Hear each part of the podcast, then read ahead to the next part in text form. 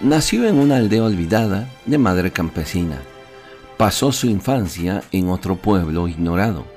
Trabajó en una carpintería hasta los 30 años y a partir de entonces actuó de predicador itinerante por espacio de tres años. No llegó a escribir libro alguno. Tampoco desempeñó ningún cargo. No tuvo hogar. No formó una familia. No realizó estudios superiores Jamás puso pie en las grandes ciudades. Nunca se alejó más de 300 kilómetros de su pueblo natal. No llegó a desempeñar ninguno de los papeles que la sociedad contemporánea suele asociar con la fama y la grandeza. No tenía más carta de presentación que su propia persona. Desnudo estaba de los valores de este mundo no poseía otra cosa que el poder de su divina humanidad. Siendo aún joven, la corriente de opinión pública se volcó en contra de él. Sus amigos huyeron. Uno renegó de él, el otro le traicionó.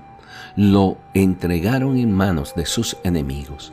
Debió soportar lo que no fue más que una parodia de un juicio.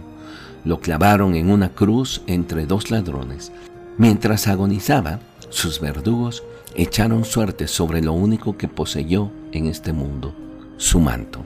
Cuando ya hubo muerto, lo bajaron y lo enterraron en un sepulcro ajeno, gracias a la compasión de un amigo. Veinte siglos después han transcurrido desde entonces y hoy este hombre es la figura central de la especie humana, la mayor fuente de inspiración y guía divina.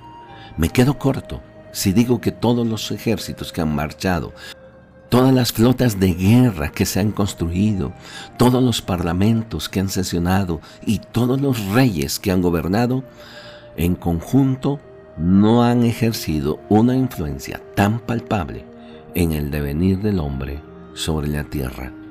Una figura singular. Su nombre, Jesús.